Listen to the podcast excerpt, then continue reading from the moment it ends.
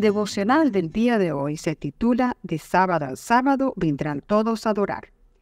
Y el versículo se encuentra en Isaías capítulo 66, versículos 22 y 23, que dice, Así permanecerá vuestra descendencia y vuestro nombre, y de mes en mes y de sábado en sábado vendrán todos a adorar delante de mí, dice Jehová.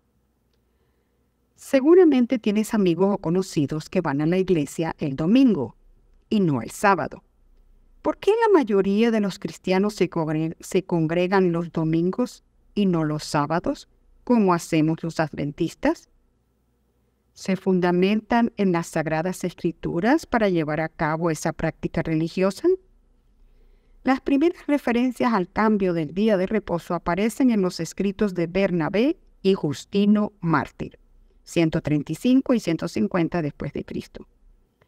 En ese tiempo, el emperador Adriano prohibió la obediencia a la ley judía, especialmente la observancia del sábado como día de reposo.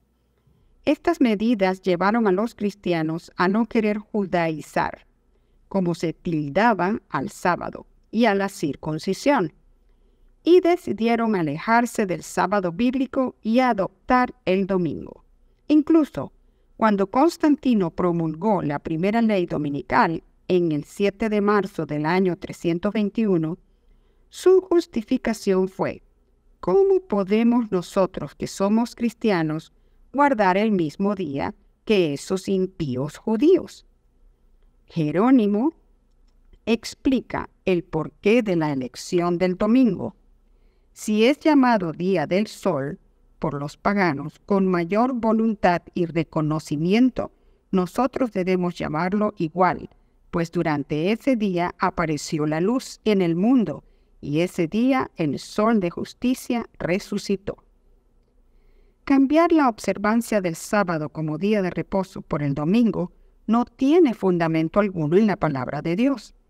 Lo que sí es bíblico es que tanto los patriarcas del Antiguo Testamento como los apóstoles del Nuevo Testamento y el mismo Jesús mantuvieron su fidelidad el día de reposo bíblico, tal como está en los diez mandamientos.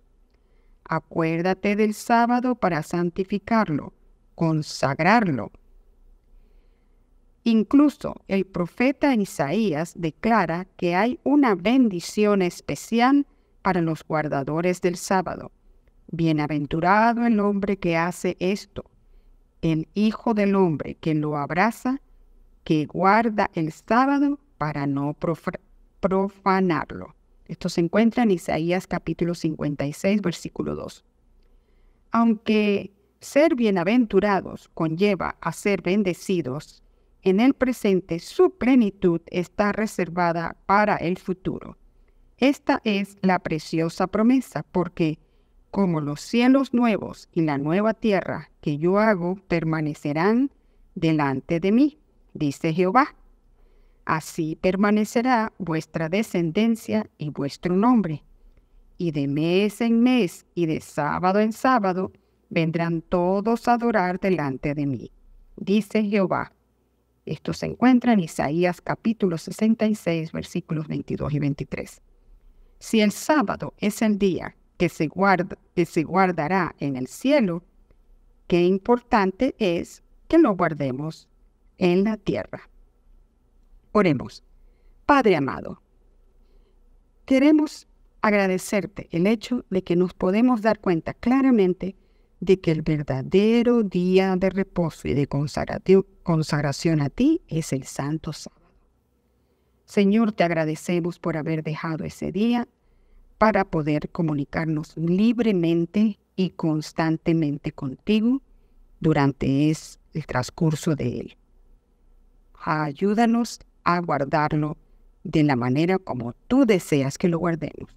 En el nombre de Jesús. Amén. Que tengan todos un lindo y bendecido día.